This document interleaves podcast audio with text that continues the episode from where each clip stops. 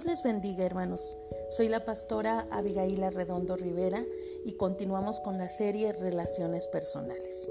El tema de este día es palabras que producen esperanza. Las palabras agradables también producen esperanza, pues no están cargadas de preocupación, sino que esperan lo mejor que viene de Dios.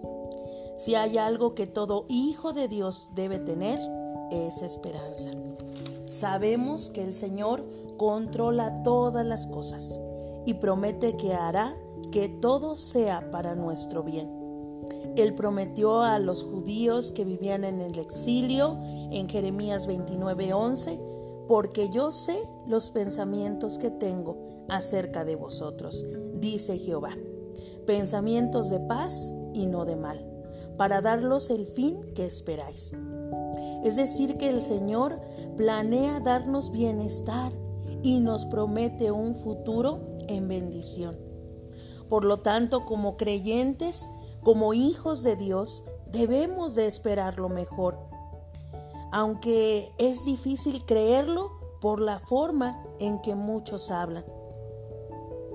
Y más ahora, hermanos, en este tiempo que vivimos en pandemia, Mucha gente se queja y muchos dicen todo está muy mal y todavía lo que nos espera, todo irá empeorando. Y enseguida mencionan todas las estadísticas y hechos que prueban que así será en efecto. Muchas personas se han autonombrado mensajeros oficiales de las malas nuevas y se dedican a infectar el cuerpo de Cristo con su pesimismo y desesperación. No hay nada más lejos de ser agradables. Nosotros contamos con buenas nuevas que deben alegrarnos. Dios está trabajando en medio nuestro y en nuestras vidas, dice el Señor en Filipenses 2.13, porque Dios es el que en vosotros produce, así el querer como el hacer por su buena voluntad. Sé que algunos pueden responder, sí, pero... Y muchas veces ese sí, pero es encargada de informar muchas cosas y muchos problemas o obstáculos o preguntas sin respuesta y derrotas inminentes. Están convencidos de que cada nube tiene algo más oscuro de lo que parece y que siempre traerá algo más difícil. Muchas veces a esas personas, si usted les dice que Dios tiene el poder de hacerles feliz, de poderles dar paz, tal vez en su matrimonio, probablemente digan, sí, pero mi cónyuge se niega a cambiar. Si usted les dice que Dios puede suplir todas sus necesidades materiales, responden, sí, pero no te das cuenta de lo mal que está la situación económica. Si usted les dice que Dios puede salvar a su ser amado, responden con una, una información similar. Sí, pero tú no sabes que es incrédulo. Si usted les recuerda que Dios puede ayudarles a vencer su depresión, se quejan diciendo, sí, pero yo he vivido así por más de 10 años. si seguimos hablando de lo peor que puede suceder, probablemente sucederá. El salmista ofrece la solución para el pesimismo. Lo dice Salmos 43:5. ¿Por qué te abates, oh alma mía? ¿Y por qué te turbas dentro de mí? Espera en Dios porque aún he de alabarle, salvación mía y Dios mío. Este texto en esta semana a mí me confortó mucho, hermanos.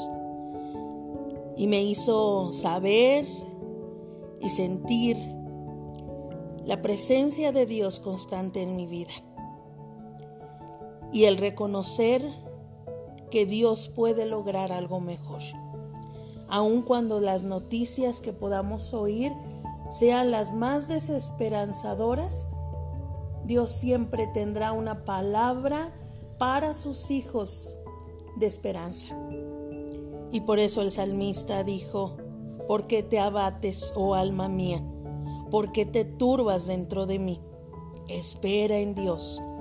Y eso es lo que el Señor nos dice.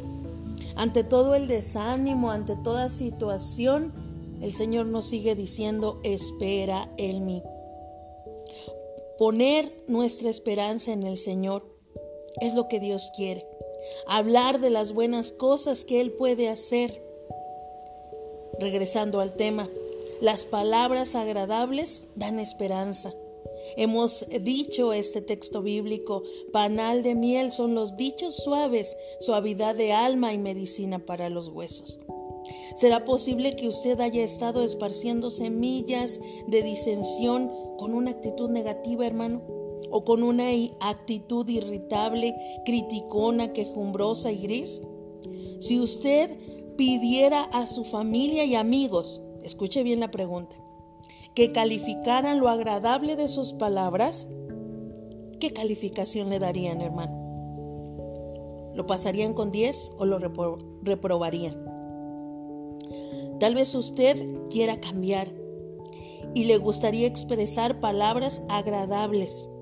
La pregunta importante es, ¿cómo poder lograrlo?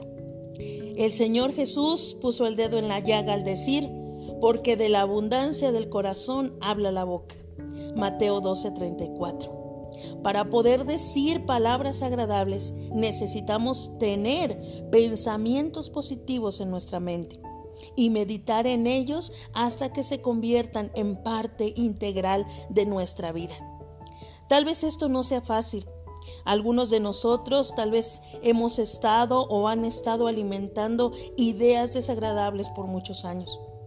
Tal vez estén siguiendo un mal ejemplo y tal vez ese mal ejemplo viene desde la niñez con los padres, cuando tal vez los veíamos irritarse, discutir, criticar, acusar, reñir, quejarse, preocuparse e insistían en que nada iba a salir bien. Y asumimos naturalmente que eso era lo correcto. Y muchos replican esa situación.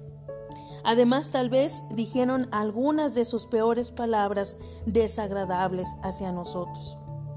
Pocos de nosotros nos damos cuenta de la forma en que la mayor parte de nuestra personalidad ha sido configurada por nuestra lucha inconsciente de ganar la aprobación de nuestros padres.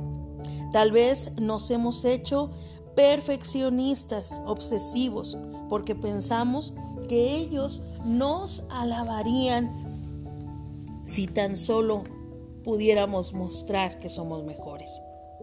Esto es lo que nos ha hecho tal vez exigentes y críticos de nosotros mismos y lo peor de los demás. Nuestra incapacidad de llegar a la medida de sus estándares puede haber dañado nuestra autoestima y tal vez nos llenó de culpa y de la tendencia de culpar a otros. Puede habernos hecho irritables, y resentidos con la inclinación de castigar a todo el mundo. Es difícil vencer las actitudes que se formaron en los años más tiernos de nuestra infancia. Pero sabe algo, mi hermano, puede lograrse. El poder de Dios está disponible para hacernos cambiar y para darnos una disposición agradable que será la fuente de palabras que producen salud. Para comenzar, todo depende de nuestro deseo de cambiar. ¿Usted desea cambiar? Si estamos satisfechos con la forma en que somos, déjeme decirle algo, no cambiaremos. Si no nos importa que nuestras palabras desagradables sigan hiriendo a nuestro cónyuge, hijos, amigos o aún dañando la obra de Dios, sigamos hablando como siempre lo hemos hecho. Generalmente cambiar es doloroso y no nos someteremos a ese dolor a menos de que exista un deseo poderoso de convertirnos en las personas que Dios desea que seamos. Básicamente este problema es un problema de sujeción. Comienza cuando rendimos nuestros cuerpos a Dios como sacrificio vivo. Continúa cuando reprogramamos nuestra mente conforme a la palabra divina, y todo ello resulta en conocer y cumplir la perfecta voluntad de Dios. Romanos 12 del 1 al 2. Esto incluye hablar con palabras amables y agradables. Si existe el deseo dentro de usted, hoy le invito a que rinda su voluntad a Jesucristo. Y entonces estará listo para dejar que Él reprograme su mente y cambie su disposición a través de la aplicación de estos principios que transformarán nuestra manera de hablar nuestra manera de conducirnos. Solamente rindiendo nuestra vida completa a Dios, dándole al Señor toda nuestra voluntad y estando sujetos a Él, el Señor cambiará nuestra manera de hablar. Y dejaremos la desesperanza, dejaremos las cuestiones fatalistas y andaremos en la esperanza que produce conocer a Dios esperar en Él y confiar en Él. Mi amado hermano y hermana, que Dios le bendiga en esta tarde, que el Señor le llene de gozo y de alegría. Dios le bendiga. Espero encontrarnos el día de mañana. Hasta pronto.